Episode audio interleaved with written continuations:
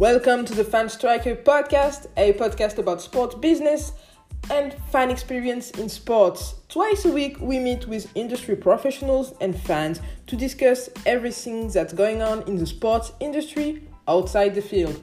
Hope you enjoy.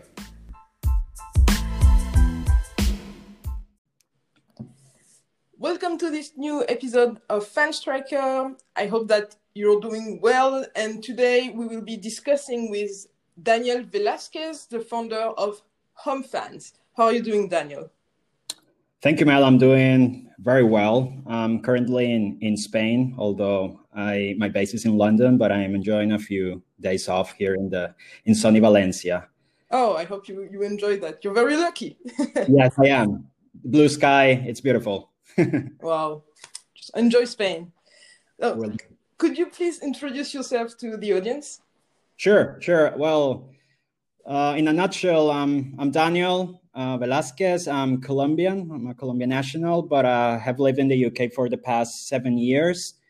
I went to the UK to pursue my dream, which was to work in the football industry. And somehow it combined with one of my other passions, which was traveling as well. So that's when, along with Luke, my co founder, we came up with the idea of Home Fans and since then, luckily, we've grown the, the company and try to innovate in a new space in the football and sports travel arena.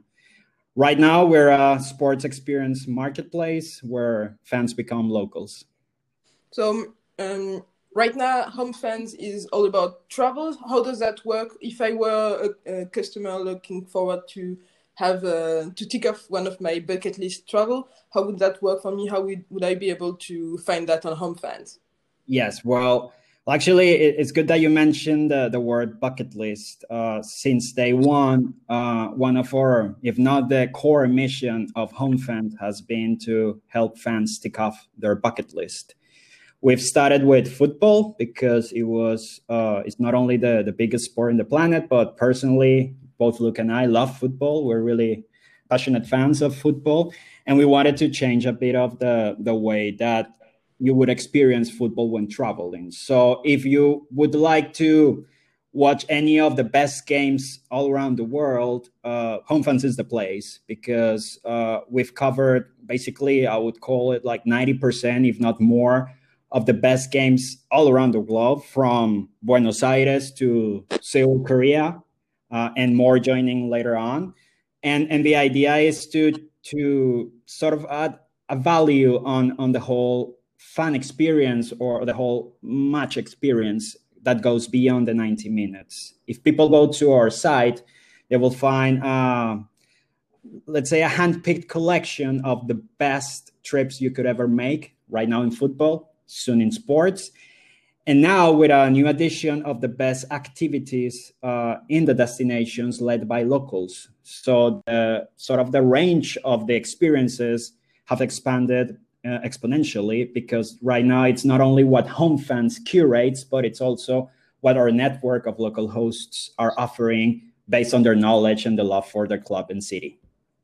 How much is the the offer curated? Like uh, for example let's say i'm a real madrid fan can yeah. I uh, only select a few games, like maybe you offer just Clasico or Real Madrid against At- Atletico Madrid, and then an experience, or can I go to any game, like just say, oh, I want to go to a Real Madrid game, and if uh, my availabilities match with uh, Real Madrid against Leganes, I can just go and have the same experience with locals. Yes, it's a, it's a great question because originally, when we first started Home Fans, and I'm gonna be a bit chronological, back in late 2016, so it's almost four years now, uh, with uh, a core focus, which the best games around the world. So back then, answering your question, it would be yeah, we would focus only and would curate only the Real Madrid Barcelona, Real Madrid Atletico, perhaps uh, Real Madrid Valencia, so the bigger games, because we thought there was a flair, there was something special about them, and we would replicate the same model uh, in different destinations and cities all of them always uh, led by local hosts with a very authentic and itinerary of activities which is not just hey get the ticket and that's it but actually we we all the touch points from when you check in at the hotel until you leave the hotel, if you're with us, uh, will be handled by HomeFans and, and led by this local host. Nowadays, with the new shift, we understood that it's not only about the game itself, it's actually about the fan experience or the experience. So, uh, on top of that, on top of the biggest games that are still curated by HomeFans, our network of local hosts can host you, sorry for being redundant, on any game uh, in the destinations that, that we work on.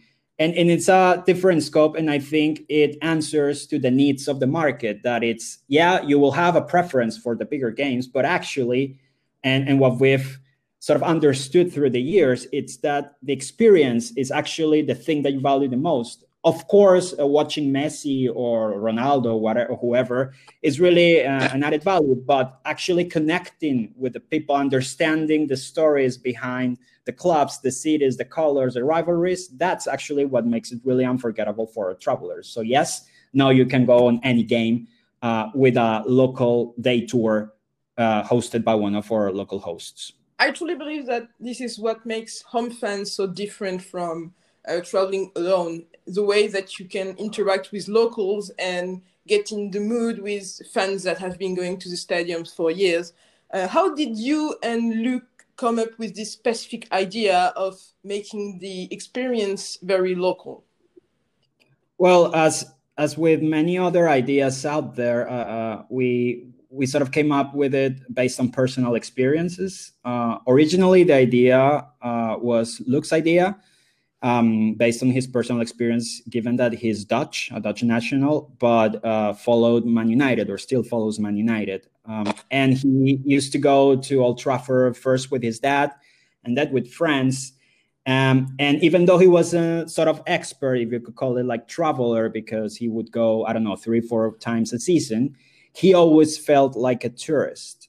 And one day, um, by chance, he had to stay with a local family that were supporting Man United. And for him, it was like uh, something clicked, you know, uh, because from the beginning in the during breakfast, uh, the ritual before the game, then going to the pub, meeting with like fellow local fans, uh, talking about the game, sharing stories, introducing Luke to all the people.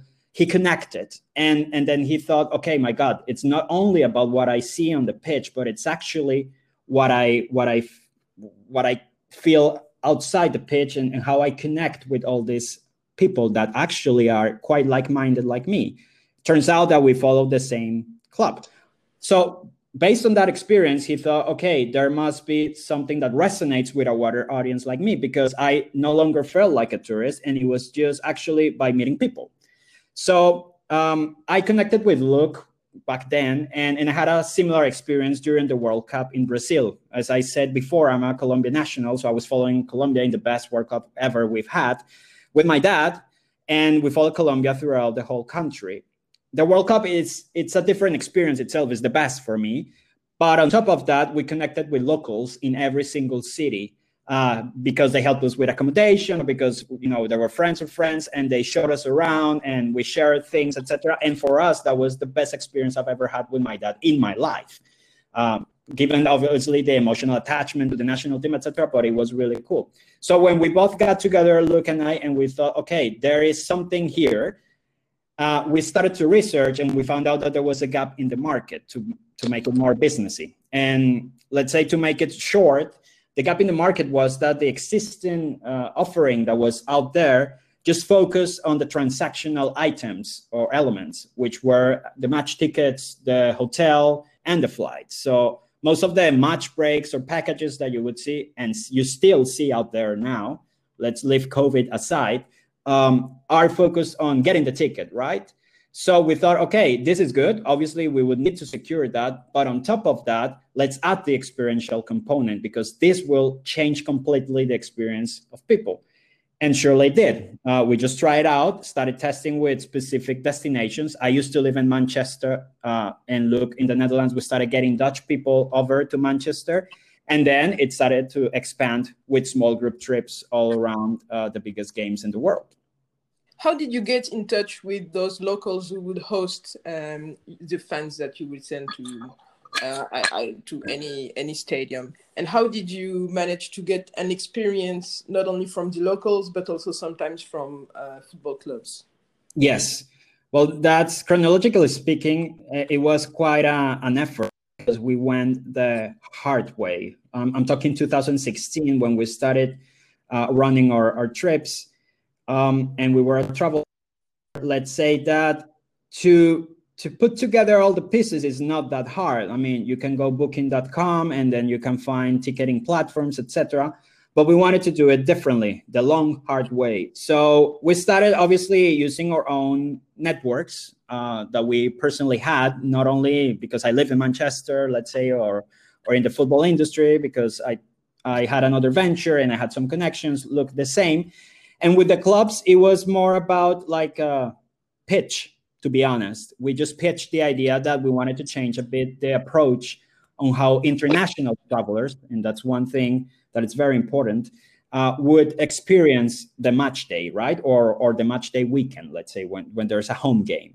And, and some obviously got the idea, say, okay, I'm, I'm cool, let's, let's try it out. Others say, well, I'm not interested. I need volume, etc. We totally understand because whenever we pitch, we, the first thing we say is like, this is not about volume. This is about actually quality. This is about changing a bit of the scope and creating more qualitative sort of benefits for, for both the club, the city, or the locals, etc. And and so on and so forth. We started to to grow that to replicate in different cities and nowadays, and, and, and I hope the listeners uh, get this, if not, I excuse myself. Now we're shifting into a marketplace where actually we're recruiting those locals. We had a, a group of locals that were around 50 around the world, but now we want to get as many locals as we want because now we want to give the chance to the local hosts or the local fans to offer what they think is the best uh, experience they could ever share with travelers. And, and it's actually a good idea because you get to go to the game, you get to have a great time, you have to meet like minded people. And on top of that, you can make money. So it's a bit of how the scope has changed a bit in, in what we are in right now. That, uh, so you, you're kind of shifting towards an Airbnb model, right? Yeah, for experiences, exactly. Okay, that, that's um, quite exciting because we have a lot of big events that will resume as soon as the pandemic is over. I'm thinking about uh, the UEFA Euro in 2021. We will have the Olympics in France in 2024. The the Rugby World Cup, if you if you expand to rugby as well, and a lot of those um, events that are based in one country or one city do you do you plan on expanding your activities to something that would able to to say for example allow a a a, a Spanish fan to follow the the Span Spanish national team during the 2022 World Cup in Qatar, for example? Yes. So so we were a football travel operator. Now we're a sports marketplace. But obviously, given the track record that we've had in the past four years, uh, that we've successfully grown uh, and expanded into different cities, partnered up with clubs, with locals, we're starting with football. We're adding different sports, but the whole plan, the business model and the business plan is to expand into other sports and and to be honest the the tagline of how we want to be sort of identified or our vision is the go-to marketplace for sports bucket list experiences. So first it was with football to help fans tick off their bucket list. Now it's actually for the wider sports. So obviously it all depends on what we want uh, to expand to or tap into in terms of sports Obviously, the biggest events are the priority. Uh, in the past, we've hosted fans, for instance, the World Cup, Copa Americas in, in terms of football, because it's also a, a, different type of experience. It's, it's amazing. And looking forward, yes, that, that would be the idea. As long as obviously we have the, the sort of what we call the network or the supply side uh, in the different destinations. Fortunately, right now we're more than 45 destinations around the world. So it helps that for instance, uh, something is happening in France, uh, in Paris, or in Marseille, in, in, Lyon, let's say, well, then we have uh, our network of local hosts. Then we liaise with the organizing entities or clubs, etc., and then we can offer the different experiences. But that's the idea: to scale up, replicate, and follow the same model that you will have not only the access to the tournament, but you'll also have it led by a local host who will tell you a lot of stories and will make you feel like you're a local and it's very an authentic experience. For this expansion towards new sports, uh, do you believe that some disciplines will be easier to enter than, than other, especially since your uh, base custom, like your original customer base was targeted around um, football, so it's a sport that's mainly based in Europe and in uh, South America. Uh, do you believe that some sports would, would fit this um, customer base that is already in place, or do you believe you will have to make a major shift if you try to move on to sports like basketball and and uh, American football, where you have to develop a new yeah a new audience in, in North America? What's what's your strategy? Yes, I mean uh, we, uh, that's a really good question because it's something that we've hard hard work like let's say throughout the, the pandemic by preparing everything for for this new model because we've actually shifted throughout the pandemic instead of just sitting down and waiting you know and and and and yes i mean it turns out that football right now is the core still if you go to our website now it's still about football but we have different strategies or plans in order to tap into other sports. There are different variables. For instance, one is what the supply offers, and and we're, what we're seeing now when we're recruiting, because we're actively recruiting local hosts in different parts of the world in very targeted territories. Actually, Paris is one.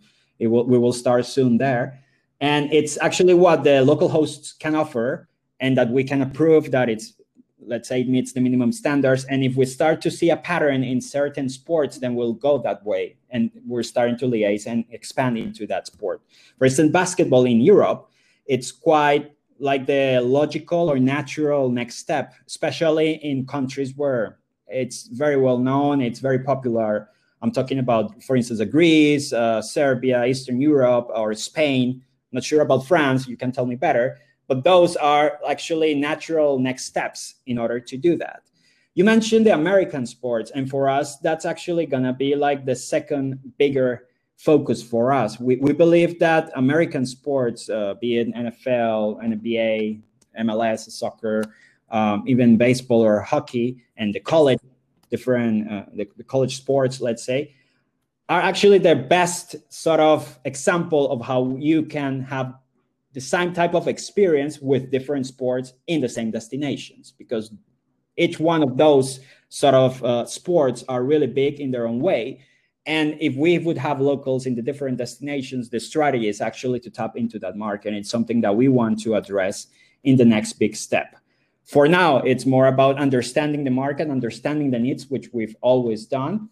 Having a bit of proactive strategy of course uh, it's different to host euro than to host I don't know, Formula One or darts or cricket or rugby, which is more appealing to, uh, let's say, wider audience, but similar like football, you know, than chess. So obviously there are natural steps, and then there's like a way pro- more proactive strategy for that. Leaving aside the bigger events in the world, which is something that we will do uh, let's say on the side because it's something that home fans will still host as we have done in the past with the world cup for instance or the copa americas euros etc let's go back to uh, the change you will make um, after the pandemic. You said that you were very active during uh, this period where travel is quite difficult. Yeah. how will home fans change after um, after this pandemic of covid-19 it, will change in terms of the essence. We we are the same. I think it's it's a very ambitious shift and change. I have to say, uh, no pun intended. It's just that we we are experiencing it now. We've lived through it, and we have a clear clearer vision right now. Um, basically, when when the pandemic hit us, obviously the travel industry and the sports industry were like really really really affected, and and we had to think because we had to cancel a lot of games. Actually, some of our, our games were there, like were happening, and we got canceled. So we had to make sure that all travelers had the best communication, you know, the the, the best guidelines, etc. And and after doing that, we said, okay, what can we do? We have two options: just wait and see how it unfolds. And now that we're sitting in September, we saw that well, it took a long time, or we do something. Um, while we were in the pandemic and we, when it started back in March, we actually had the, the plan to raise funds and we successfully did it, which is something that, that we also highlight because we had an investment round, um, again, a crowdfunding round, the second one that we've had in our, in our history. And that showed that there was trust from not only the existing shareholders, for, but from the market. And when we when we presented our pitch for for this round, we said that we were going to shift into a marketplace in the next 12 to 18 months. Well, we did it in 5. So so the idea was always there. And and it just happened because we hit a threshold with the existing model, which was we were growing really fast. We're having or curating the best experiences, qualitative speaking, but we were in the capacity to actually host more and more. So in terms of quantity, volume. And the travel model is a bit sort of limited in that sense because we're only playing with what we can achieve as, as a unity, as home fans in terms of new destinations, new clubs, etc., and selling it to customers, right? And creating a community around it, which which we have unfortunately have. But with the marketplace um, sort of approach, now we have uh, new new opportunities or new avenues of, of growth because we can tap into actually the network of local hosts, companies, clubs that can create new types of experiences on our marketplace, starting with football and then with other sports. So the idea is, is actually to, to grow, you know, and, and we've seen it in the past, I don't know, two months. We we had like 40 tours what we can say the best derbies around the world. And now we have almost 200 experiences uh, on the marketplace. And it's down or due to all the new local hosts that we've onboarded and we've approved and vetted, etc. Now they've created new experiences, and we're preparing everything for when the pandemic is over. Hopefully, we want that for for all sakes that to, to be over, and then we can really be um, prepared for what's coming because we're quite sure we're 150% confident that there's an appetite for for traveling for watch to watch sports for experiences.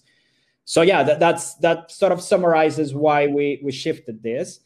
But we maintain the same essence which is actually it's not only the game it's the experience and that you can connect with like-minded people on our travels on our trips. This shift is very impressive, uh, especially considering that you did it during uh, the pandemic at a time where most business really slowed down. Yeah. Um, obviously, it's very interesting from an investor's point of view because uh, this new model is uh, more scalable than the former one. Yeah. You have had a lot more hosts signing up to to to home fans. How will you manage to keep guaranteeing the quality of the experience and uh, how will you manage uh, will there still be an onboarding for those hosts? How, how will you manage uh, this whole the fact that now it's it's more like an airbnb so obviously you have a new risk which is having an experience that you you struggle to verify. Yes yes exactly. Well um, it it it's a great question because obviously our quality has always been like our signature you know? Uh, you can ask any of our fans travelers and they will say it, it was smooth in operationally speaking but actually uh, in terms of emotional connection and, and, the memories that it created it was different you know? I'm not going to say always amazing but different. It, it, left them like okay this is something that it's new and and it's awesome or it's great you know? I had a great time uh, because I was solo with my mates, but we had a great time overall. Um, so we will always strive for that. Uh, we don't want to lower our quality standards, but on the other hand, we need to understand that with this new model, we're we're setting the standards, but it's not necessarily home fans now the one that is hosting every single experience. It's all about the local hosts who offer that and they are the ones who have to after onboarding and having been approved by us and having been vetted and usually we do random checks etc for quality assurance because we have the team right now for that then they have to sort of um, increase their reputation within the marketplace as well. Um, so obviously we will be there to assist in anything that i mean can happen and if they, we need to solve any issues etc but one of the things that we're starting to educate the people is okay, it's not only home fans the one that does like 45 uh, experiences at the same time. It's actually in home or on home fans where different local hosts are offering those experiences. Thing is, uh, and in order to to be a bit more specific, we will continue offering our signature trips. Let's say those derby days, the best derbies around the world. Those will be still handled and offered and hosted and operated by home fans. And then if you go to the website, it's what is called trips. You know, so so those are still home fans trips as we did in the past. But the day tours or experiences are gonna be the marketplace offers to to the wider audiences, and we will be there to guarantee quality at first glance and to assist in communication or in with any issue that that would happen there uh, throughout the the experience. One one thing that I have to I want to add, but it's more internal, is that not necessarily all the local hosts have access to tickets, etc. We've built um, a large sort of network, uh, partnered up with with clubs and resellers, etc., so that we have the access to that. And in some cases, we can also sort of partially assist with that to the local host. So we're there as well, guaranteeing that everything is done successfully. More and more experience are available on home fans, and obviously this will increase the diversity of events and the diversity of sports that you will be able to host. Um, but will will those experience be kid friendly? Will I be able to, if I had kids, with would I be able to travel with them? And how would I know if uh, the experience of a specific host is kid friendly or not. Yes, that, that's that's something that if you go to a website, not necessarily you would spot it uh, at first glance, um, but it's something that we're actually working on now that we have the, the marketplace, the platform we're undergoing with the developers, different changes, etc. And this is one of the things that it's in the works. Uh, we're going to categorize all the different trips and experiences in levels of intensity. So to answer your question, yes, there are many trips that are kid friendly. We've had trips with kids, with families, father and son is quite common. Um, but there are others that, let's say, uh, honestly speaking, we wouldn't recommend that. For instance, uh, Serbia in Belgrade, you know, in terms of football, we wouldn't recommend that a kid goes on his own or that a kid goes anyways to the game. It's a bit more fierce in, in the, the, type of experience. But we've had father and son because we've spoken to the dad and say, hey, I'm gonna take care of the kid, no worries. And nothing happens. It's just a matter of, you know, uh, securing or making sure that nothing wrong happens. So we will add like this new category of intensity and, and obviously for the most intense games we wouldn't recommend or we will roll out even like minimum age to be 18 but for the others it's definitely uh, kid friendly and and that's something that we also want to address with this new model which was that um, if you go to a website it's very i don't know what what you see or what how you feel when you see it but it's very like oh this is all about the experience. It's very emotional it connects emotionally you know? It sort of inspires. Um, and we're trying to to lower the the tone a bit in terms of the pyros and all that stuff and more focus on the experience overall. And it's something that we're constantly working because we're expanding to different audiences right now. It's not just for the expert football traveler you know? Either a ground hopper or someone who just do, does it because it's how he travels or she travels. It's more about okay opening up to new audiences in which kids are really important as well or families. In order to be able to give those this type of advice you must have seen a lot of stadiums and have a lot of experience across the world. Um, for you what's a must see experience a must see stadium crowd or event?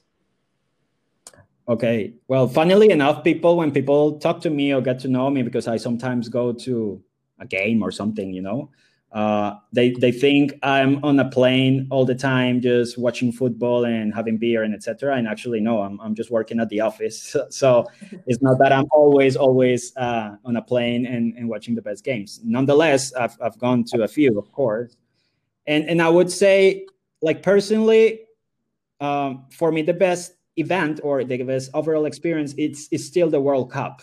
Uh, I will go until to all the World Cups until I die, let's say. And and for me, it depicts what an experience is, a fun experience. You can label it however you want, you know, because it's more corporate, etc. But it's more about the people that are there in one same place, different nationalities, mixing together, sharing stories, the music, uh, getting to know people. You know, the vibe is really cool.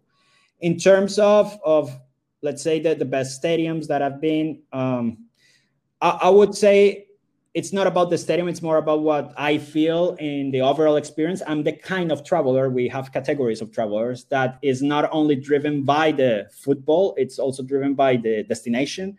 So for instance i was just in rome because it was part of my own bucket list to go to the derby the, the la capitale between AS roma and, and lazio. And I had a great time. Like we for instance we had like part of the experience was that we would uh, have dinner in a roma decorated sort of restaurant with great pasta, and it was amazing to be there. And, and actually, we were had like a private sort of space there with all the group, and and it's just beyond. Obviously, it's Rome themed, but it, it was beyond just going to the Stadio Olimpico, which is beautiful. I, I really enjoyed it. It was really nice, the, the pre-match, etc. But that other little details, that is what I think can add value to to overall experience. So go there. One one that is in the bucket list that I couldn't sort of uh, take part because we do it is Istanbul. Is definitely one that I really want to go because I've heard really really nice things of what you experience at the stadiums, either Fenerbahce or Besiktas or, or, or Galatasaray, but also in the city itself, which I've never been to. Okay, uh, I hope you get the chance one day. Yeah, yeah, definitely, definitely. It's the first thing that I'm gonna do is to go and book with home fans one of the Istanbul games. So that's Daniel Velasquez's bucket list. But what is the number one uh, most popular trip on home fans?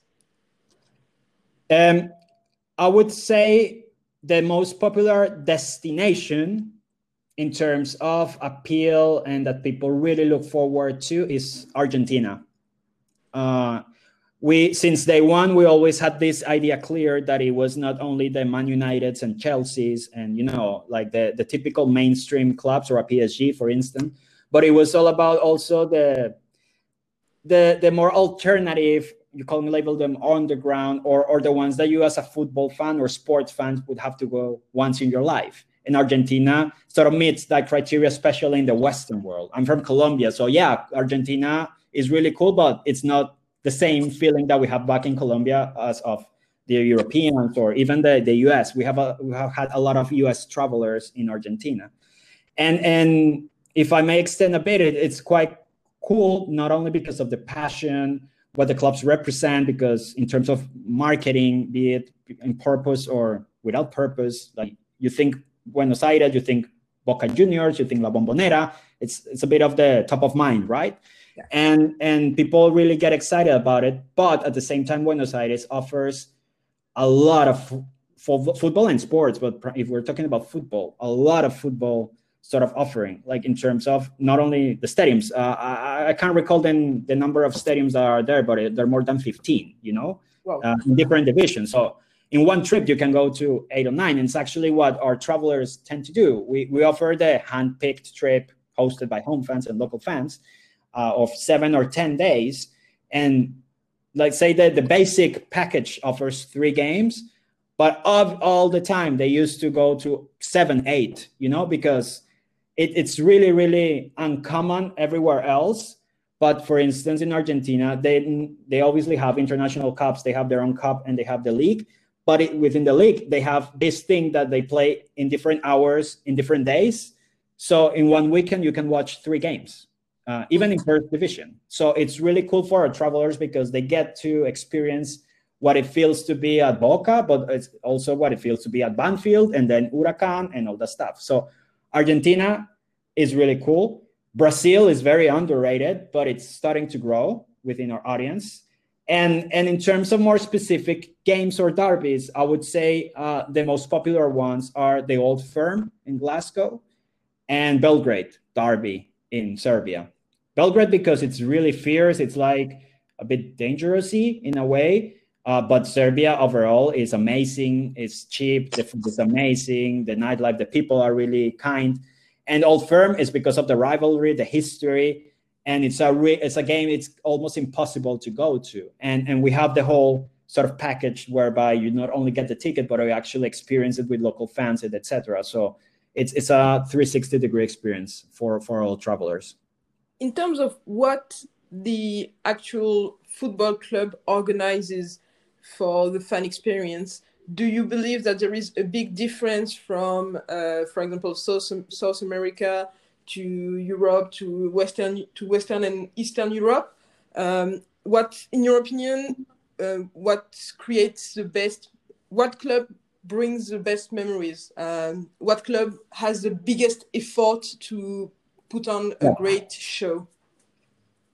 I, I would say, and and this is something that because I'm more on the business side of things, and I liaise with the clubs, and uh, I've been doing the business development. I think the best clubs to work with are what we label the second tier in, in actually, uh, because the largest one, the biggest, like the like mega clubs, yeah, we, we, we work with them, and if I may say, for instance, City Football Group, they're different because they're really open to new ideas and we work with them.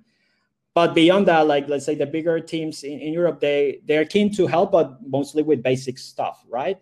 Whereas the second tier, I'm talking like a Celtic, for instance, a Porto, a Benfica, a Feyenoord, uh, and so on and so forth. They they kind of understand what we what we want to achieve. They are well known there are good derbies there, uh, if, if not in, good experiences. And they sort of are more flexible with that. Atletico, for instance, as well, Atletico de Madrid, in, in that sense. So those are the, the best teams to work with because they're, I wouldn't call it professional, but they know what they're doing. But at the same time, they're more, um, they're listening more and they're more open and flexible to do like unique things because when whenever we go to them it's like okay we want not only to get the ticket and the stadium tour but we want to do more things behind the scenes something that the group feels special or if we're getting like the match day experience so that the local and, and the travelers will get something special even if it's something not monetary but something that makes them feel special.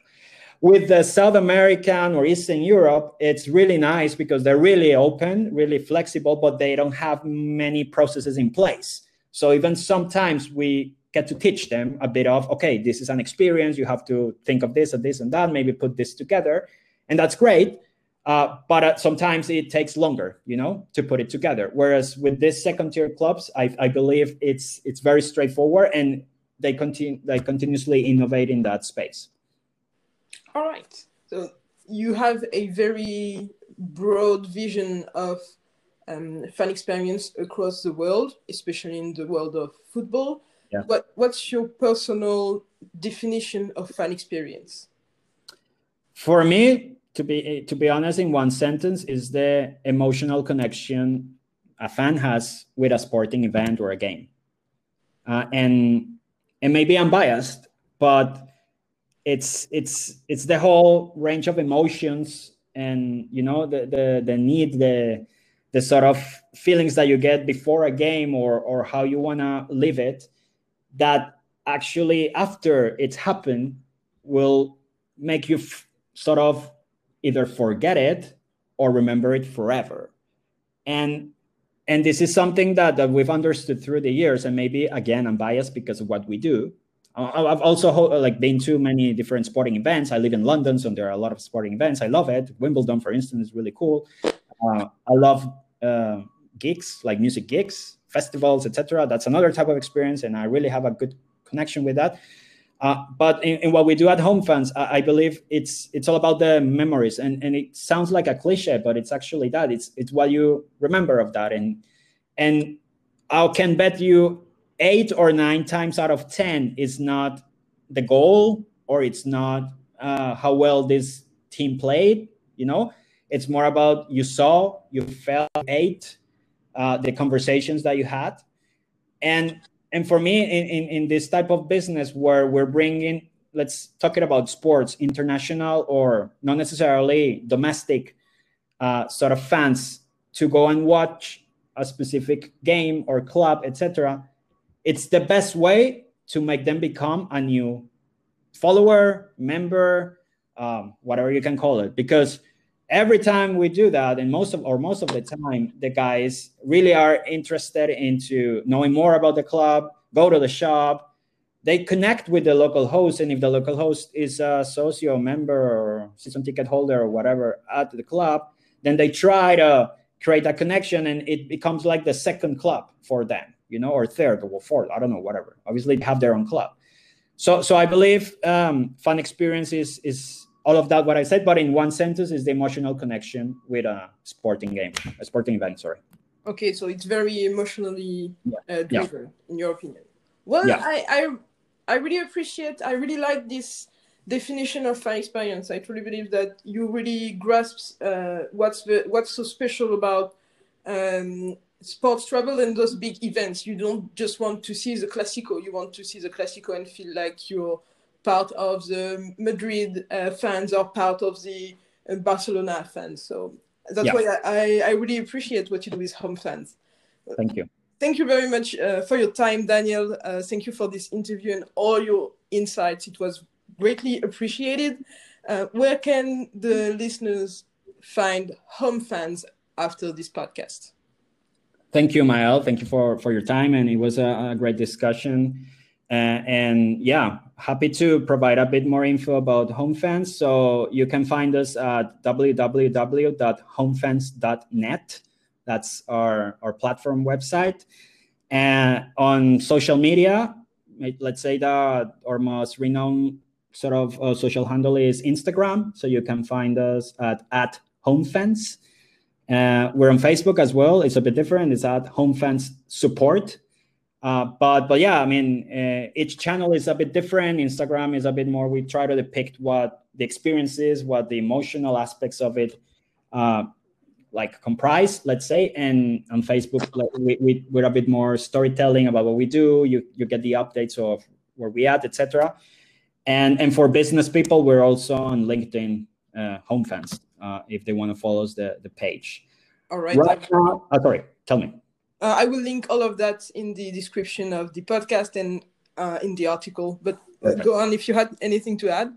Yes, no, just just one quick quick promotion, if I may, in in a way, is that um, after you've uh, as a listener, after you've listened to to all of this, the the one thing that we want to say is that we're we're looking for people maybe that you suit as a listener uh, in terms of the local hosts. I know that, for instance, you're very strong in in France. We've hosted uh, trips and experiences in both Paris and, and Marseille, uh, but you can be in any city, and, and we're currently actively recruiting and assessing assessing the, the, the whole process of onboarding local hosts. And it's quite straightforward. You can find it on our on our website as well. There's a big button called "Become a Local Host." And and as I said before, uh, I believe it's it, maybe I'm biased because I'm part of the company, but it could be one of the greatest sort of gigs or jobs that you can have because you will get to go to a sporting event, meet like-minded people, uh, share stories, you know, connect, and then get paid on top of it. And it's just by sharing your passion and love for both the club or the tournament or whatever, and and the city.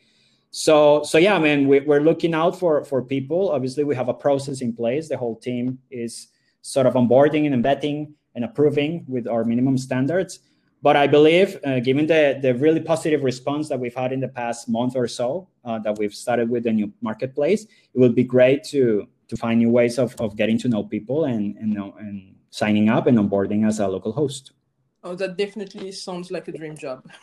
it Let sounds to me. If you want to. Let me know if you want to. I'll, I'll, I'll help you with that. oh yeah, for sure. Well, thank you very much for your time, Daniel. I will wrap up this podcast and I will tell you um, that we will uh, stay in touch. Thank you, Mael. It was a great discussion, and yeah, happy to to come back if if needed. Talk to you soon. Talk to you soon. Bye bye.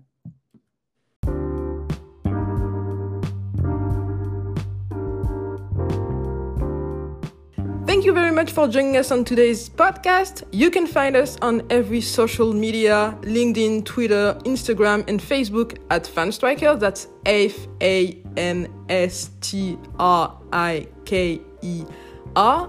And follow us on our website, fanstriker.com, for the latest news on fan experience and fan engagement in the sports industry.